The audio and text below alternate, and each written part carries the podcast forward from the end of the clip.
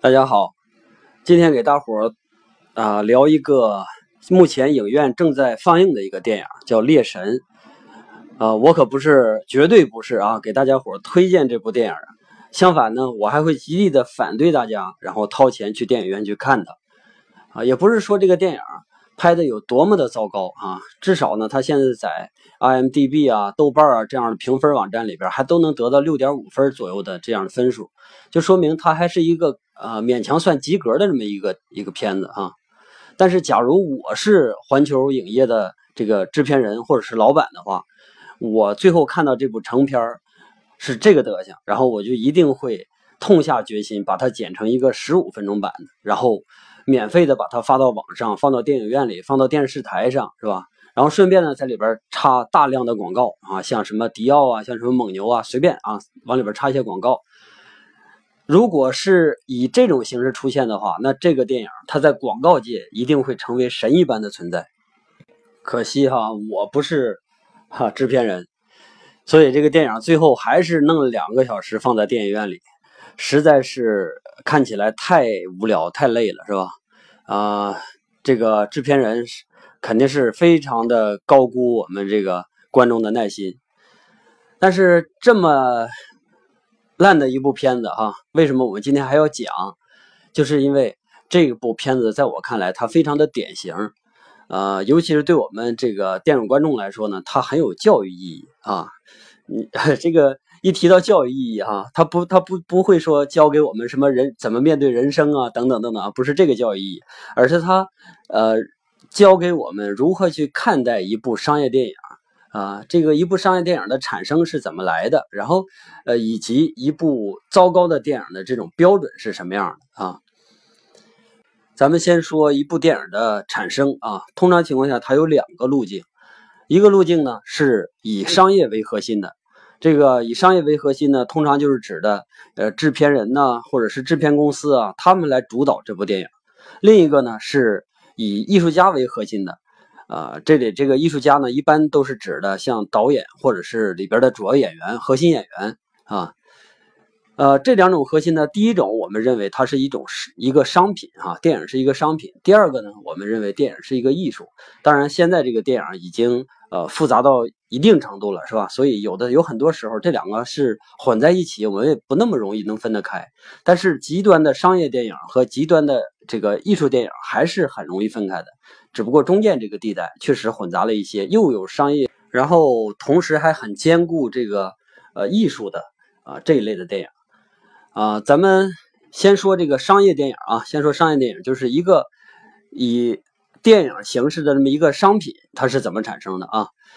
呃，商业电影的核心啊是什么呢？是电影公司啊，比如说咱们这部电影啊，《猎神》这部电影呢，的电影公司呢是环球影业啊，它有一个剧本。然后呢，经过制片人的斟斟酌之后呢，发现这个这个剧本可以拍，可以投拍，啊，然后他就开始设计一个预案，然后设计完预案之后提交领导审批。这个预案里边呢，要包括这个电影的投资金额是多少，投资的东家都有谁啊，请哪个导演导，然后主要的演员都有谁。接下来呢，还要有这个票房的预期，电影后期的制作。呃，发行、公关等等等等啊，所有一系列的跟这个电影相关的东西，全部都要在这个预案里。然后制片人和领导们商量完事之后，决定了大家拍板，电影开拍。注意啊，在之前我说的所有的内容里边啊，我们认为一个电影通常是一个由导演来主导的这个这个东西啊。刚才我根本就没提到导演这个事儿啊。然后导演在这种方式，在这种商业电影里边，他的决定权。其实有的时候是非常非常少的啊，你比如说它里边的核心演员是制片人选的啊，然后其他的配角通常有一个选角的导演啊，也叫卡斯导演，他来决定。然后这个拍摄场地呢是由一个专门负责选景的一个小组来来决定，甚至有最惨的导演啊，有的时候连台词儿都没有权利去修改。呃，他他仅仅是负责啊，把每一个呃已经设计好的那个镜头，然后不保证它不走样的拍摄出来啊，而且呃有的时候那些大牌的设计师那个摄影师还会在这中间啊左右导演，他来决定用什么样的角度去拍摄，呃。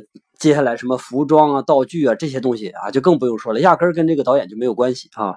这个导演呢，在这种电影里边，有的时候极限来说啊，他的最大的权利就是喊卡啊。呃，当然这种电影还是相对来比较相对来说比较少。但是今天我们要聊的这部电影，其实就是这种就是这种形式的啊。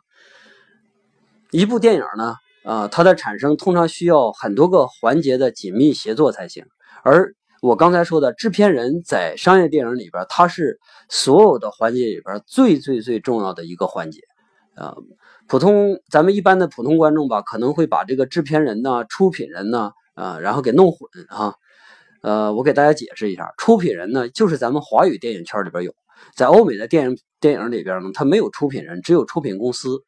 所谓的出品人，其实就是投资和发行方啊。呃，出品公司是投资方或者发行方，然后这个出品人实际上就是投资方的代表啊。比如说咱们中国总出的那个电影，然后会出现什么韩三平啊，会出现等等的这些人物啊，上面写着是出品人，实际上他就是投资方的代表啊。这个制片人呢，他是一个呃，在连接所有电影环节的这么一个人啊，一个核心，他的能力必须是非常非常强悍，才能产生一部。一部电影啊，他必须是一个，我认为是一个八面玲珑的人。首先，你看啊，他要做几件非常非常困难的事第一个是要搞定资金啊，第二个呢是要搞定导演，第三个呢是要搞定那些大牌演员。呃，咱说说这三个都代表什么？资金，我们我们通常说这个资本主义里边啊，资金代表着什么？代表着是吝啬、贪婪啊。你想想，那搞定资金有多难？每多一分钱都是意味着要要磕几个响头才行，是吧？呃，导演呢代表的是什么？尤其是说啊，稍微有点名气的导演，大或者是大牌导演，他代表着什么？啊，逼格啊，还有什么档期啊？首先，你这个电影我一看这个本子我不感兴趣，对不起，我不导，是吧？然后还有档期，对不起，我现在还有别的事儿啊。而大牌演员，咱们就更明白是咋回事了，是吧？这个首先他们本身就比较忙啊，然后。第二个呢，就是他们也会去选片儿啊，也会去选片儿然后还要有个人的感情啊、关系啊等等各方面的问题，包括跟演员的这个经纪人的关系。所以，呃，这个一部电影的产生，这个制片人他到底做了一个什么样的工作啊？我就做一个假设吧，呃，假设说这个，呃，出品出品方啊，它像一个母体啊，它持续的提供这个呃子宫和营养啊。然后制片人呢，就特别像一个忍辱负重的一个精子，嗯，不对，这个比喻不太好啊，不太好，咱咱这不太好啊。呃，接着说制片人吧。制片人体系呢，它所代表的是一个非常非常成熟的商业体系啊。呃，电影这个行业呢，我觉得可能呃，就是因为这个体系才能健康的发展到现在。咱们国内最近。十多年、二十年吧，差不多啊，不到二十年的时间，也引入引入了这个这个机制哈。咱们想象一下，就是我们国内的电影在二十年前，呃，电影的整体质量和我们现在目前的电影的整体质量对比一下啊，嗯，好像确实还没什么进步哈。开个玩笑啊，不不，有确实有进步哈，呃，进步很多，而且是我说的是整体质量啊。当然，大家伙说。呃，我们以前出过什么《活着》呀，出过什么《霸王别姬》啊之类的这样的经典，是吧？现在没有了啊。你说这个话，我也不反对。我说的是整体质量。前边给大家伙说了那么多宏观的事儿咱们这回给它具体下来，具体到今天我们聊的这部电影，然后看看这部片子是怎么产生的啊。呃，首先说这个这个环球影业啊，原来呢，他拍过一个叫《白雪公主与猎人》的这么一个电影。啊，然后这个电影拍出来之后，票房也好，口碑也好，哈，都遭遇了惨败啊，非常的不理想。按理说这么一个烂片烂片子啊，你就别拍续集了，是吧？可是这个好莱坞呢，它有一个硬性的规定，就是每个电影公司每年必须要产出多少部电影啊，它这是一个硬性的规定。所以你今年即使啊，即使这个没有好的剧本啊，没有好的这个主意，你也一定要去去去拍电影。所以呢，这个片子反正他没赔钱，对吧？那可以继续拍下一集。更更何况呢，这个《白雪公主与猎人》这部电影呢，呃，这个本身还是有那么一点看点啊，比如说它有魔幻色彩啊，比如说它的服装道具设计的特别好啊，还比如说这几个大牌的演员啊，大牌的演员他这个影响力也非常好，是吧？呃，所以至少它有几千万的票房。呃，说说到这儿，我说的我给大家聊一个呃大家可能都没看过的电影啊，叫做《鼠来宝》。啊，这《鼠来宝》这个电影，我觉得它就很奇怪，只有在好莱坞，我觉得它才可能实现。它已经拍了三集了，每一集都极其无聊啊，而投投资也不大，票房也很低。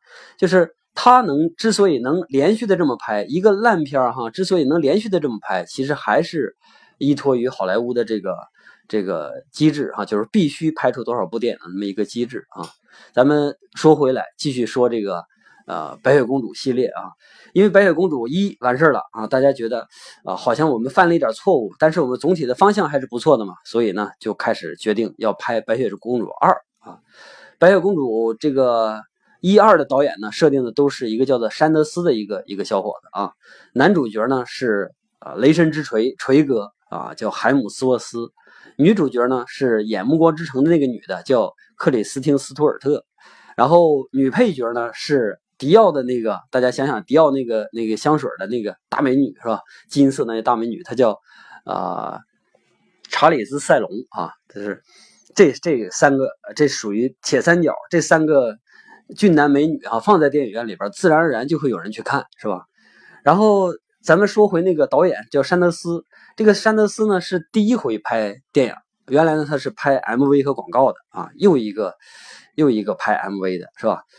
这第一次导的电影，呃，导的这么惨，然后呢还被续约了，然后你像这哥们儿啊，估计就是被这个比较荒唐的这个胜利呢冲昏了头脑啊，于是呢就开始不干正经事儿，跟那个暮光女，就是刚才我们说的那个克里斯汀斯图尔特啊，这俩人就勾搭上了。可是这个山德斯本身他是一个有妇之夫，是吧？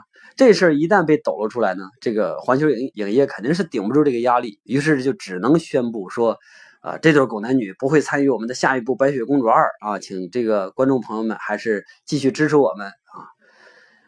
但是啊，大家想象一下啊，白雪公主第一部是那样的一个人，第二部突然你换人了啊，观众肯定不会买账，所以这个剧本没办法继续这么拍了。那如果不拍《白雪公主二》，那怎么办？怎么还能保留住锤哥？怎么还能保留住这个这个迪奥大美女啊？怎么能保留住他俩？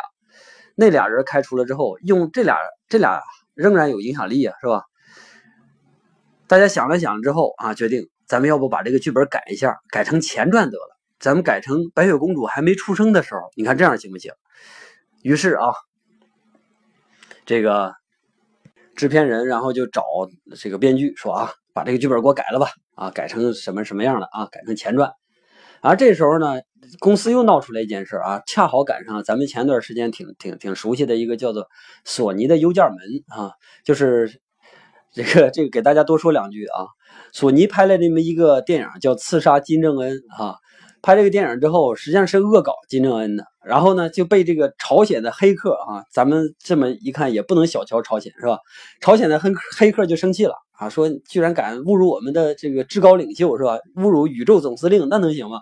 于是呢，他们就黑了这个这个索尼的女总裁的那个那个邮箱。黑完之后哈，就开始往外抖。这个女总女总裁本身是个大八婆啊，这家嘴上没有把门的，然后在邮箱里边什么都说啊。尤其是咱们对于咱们这个电影来说，他说了一个特别重要的事就是赛龙，就是迪奥那个那个大美女哈。赛龙在这部片子里边，就《白雪公主二》里边签约的这个这个片酬，跟锤哥啊，就是跟雷神是吧？跟他俩比起来呢，只是锤哥的五分之一啊。同样都是。一号人物是吧？现在别人都走了，我俩还挺你，为什么要要这么侮辱我是吧？只用五分之一的这个工资对付我，于是呢就不干了啊。然后接下来这个环球受不了啊，要再走一个就没法拍了这电影，于是呢就跟这个赛龙拉锯啊，直到最后啊，环球也答应了给赛龙和锤哥一样的片酬，这个事就消停了。呃，我说到这儿，可能大家又觉得稍微有乱了一点啊，咱们总结一下这个。呃，环球的现在的这个处境是什么样的啊？首先，他上一部《白雪公主》他没赚着钱，这是第一个。然后第二个呢，就是我一定要啊找着这个机会把这个钱赚回来啊！我要找到一个正确的方向把钱赚回来。然后目前呢又有很多方向的这个消极的影响，是吧？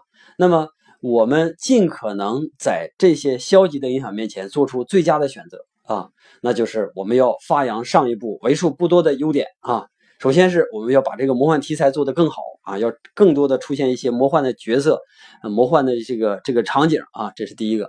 第二个，我们上一次的大牌明星啊，我们这回呢，虽然说走了是走了一个，但是这回呢，我们不单说走了一个，我们要补俩啊，于是就就就就这个真的就补了俩哈。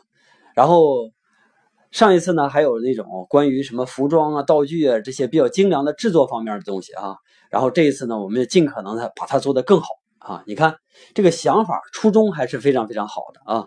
然后他们果然请来了两个新的啊女主演，一个是大家看没看过叫《明日边缘》的那个女主角啊，跟那个阿汤哥一块演演演演电影那个女主角，长得确实很美哈。然后还有一个呢是《星际穿越》里边演那个男主角他女儿的那个长大了之后啊那个女配角啊，他们俩。而且这还不够，他又请了谁呢？请了《飓风营救》里边那个模范父亲来负责这个电影的旁白，也就是那个辛德勒扮演辛德勒的那个人啊，辛德勒名单里边扮演辛德勒的那个人。然后你看啊，这回这个阵容看起来是不是就豪华了啊？然后再多投点资，然后把这个特效做的棒棒的啊，这个不能用毛换换糊弄我们观众是吧？这么一想哈，这个电影好像看起来就能比一啊，就能打一个翻身仗了，是吧？确实，我在看完这部电影之后，觉得也好像真的是啊，这个有一些很很不错的一个一个画面啊。但是咱们想想象一下，另一个就是电影的另一个比较重要的东西，就是剧本啊。他原来已经写好了《白雪公主》的二的剧本啊，然后现在。硬性的要重新写一个《白雪公主前传》的剧本，然后时间又非常短，要在一年之内又拍又后期又上映。你想想，这个时间非常非常的短，于是呢就赶紧传一个剧本啊。要知道这个好莱坞的这个剧本哈，它是非常非常模式化的，呃，基本上开头什么样，中间什么样，加什么样的梗，结尾什么样，这都是非常有模板、有现成的模板，所以就在那个模板里边随便套一个，然后你就拿出来得了。反正我们的电影。也也不是靠这玩意儿，是不是？我不不是靠这个东西啊，一切就绪了，赶紧拍啊！再再不拍呢，就赶不上上映日期了。但是这个时候呢，这个制片制片方一算账就比较傻眼了。原来预定好的是一点二亿的这个预算啊，一点二亿的预算，然后这么把这一系列都搞下来之后，发现我好像要要要严重的超啊，严重的超超支了，严重的超支了，那怎么办呢？如果所有的东西都用不了更高最高格的啊，那咱就稍微往下降那么一格，降一格不行呢，就降两格啊。原来预定好我们要请一个稍微牛一点的导演，这回导演请不来了是吧？干脆咱们就呃随便找个导演吧啊。这儿咱们需要注意一下啊，就是在绝大多数情况下，他们有了固定预算之后，这些这个电影公司们、制片方们绝对不会去。呃，超出他们预算的范围内再给这个电影加钱，绝对不会这么干啊！你比如说，呃，像以前的一部超牛的制作哈，叫《指环王》，是吧？当初这个杰克逊啊，杰克逊拍了《指环王》的样片之后，然后拍完之后就到那个好莱坞到处去圈钱去，让大家看，你看我这个题材又好，是吧？然后我拍的又好，想法又好，然后能不能给我投点资，让我把这三部曲拍完呢？然后注意，他找的第一个就是环球啊！你想想，环球这帮吝啬鬼们，当时连《指环王》这样的片子他都不投，更何况这个已经付出了一点二亿的这个这个预算了之后，他绝对不会再多花一分钱。尤其是在这个已经有过污点的这种电影的续集里边，他绝对不会再去花钱。那个《指环王》后来找了新线啊，新线是一个属于这个支持。我们一会儿要说的独立电影的这么一个呃小的制片公司啊，他们手头上没有那么多钱，但是仍然还是支持了这个这个《指环王》。后来《指环王》就成了一个大经典，估计估计这个环球的人啊，这个牙花子肿的不知道多少遍了啊，牙都咬碎了。那没办法啊，咱们接着说这个谁的这个这个我们这个《白雪公主二》的这个事儿，现在是前传了啊，叫叫猎神了，不叫白雪公主了啊。那所有的东西都降了一格。那导演首先说，刚才我说导演这个事儿，导演找不着好的了，找一个一般的，找谁呢？选了半天，选了另一个，就是原来那个山德斯，原来是一的导演山德斯他那个助手啊。为什么选他呢？第一个，他对这个电影比较熟悉，一就是他从头到尾跟着导下来的啊。